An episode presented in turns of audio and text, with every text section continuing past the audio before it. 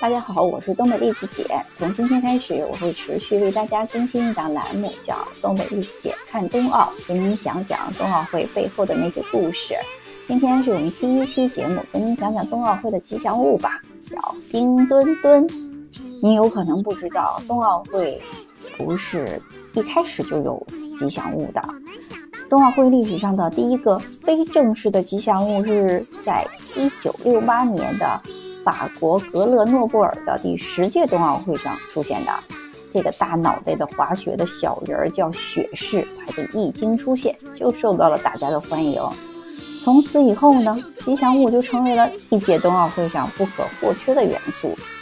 直到1976年，因斯布鲁克的冬奥会上出现了一个头戴当地居民的传统帽子的雪人施耐德，他才是历史上的第一个。冬奥会的官方吉祥物。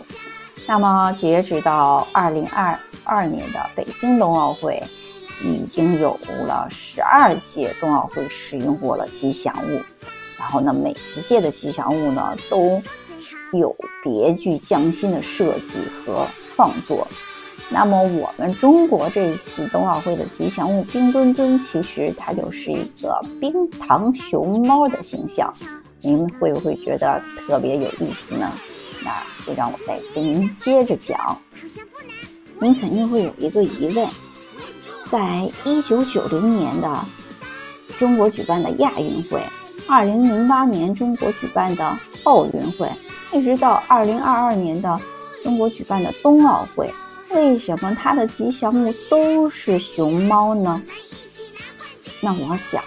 问您一个问题：如果选一个动物来代表中国的形象，您觉得是哪个动物的？对了，那肯定是熊猫了。所以，熊猫就成为了这一届冬奥会的吉祥物。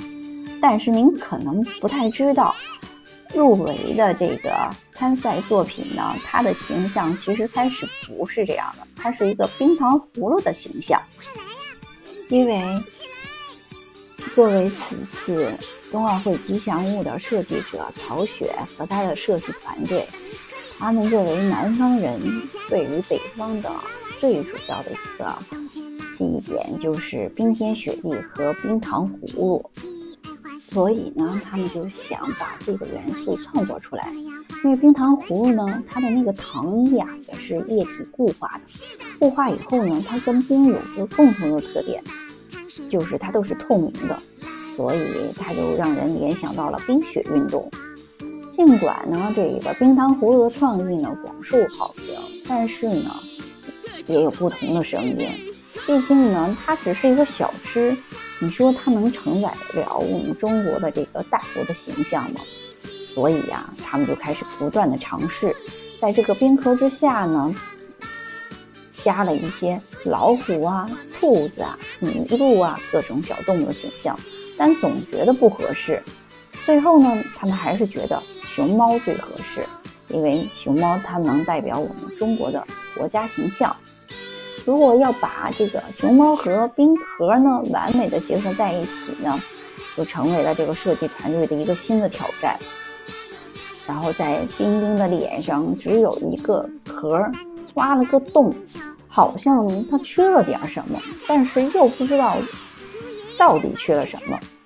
然后组委会呢就提出了意见，能不能把这个现代化的元素整到这个设计之中？然后他们就想到了这个速滑馆，因为国家速滑馆呢它是一个曲面的造型，它呢就跟这个熊猫这脸部的那个开口特别吻合，他们就在上面加了。五条彩色的冰丝带，这个扣在熊猫的脸上之后呢，立马就让这个熊猫有了生气，还有了色彩，让这个熊猫有了一个新的呈现。然后他们就发现呢，这个冰糖的外壳也不是简单的冰糖外壳了，它就好像一个宇航员的防护衣，变成了一个探索未来的一个穿着神奇外衣的熊猫。这就跟我们看到的普通的熊猫不一样了。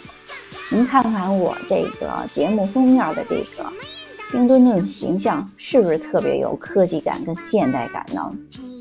而且我跟您说呢，这个设计特别难，因为它要求了这个吉祥物呢必须代表国家的形象，还必须得具备文化特色，还要有国际的审美，还必须要代表奥林匹克精神，还要体现冰雪运动的特征。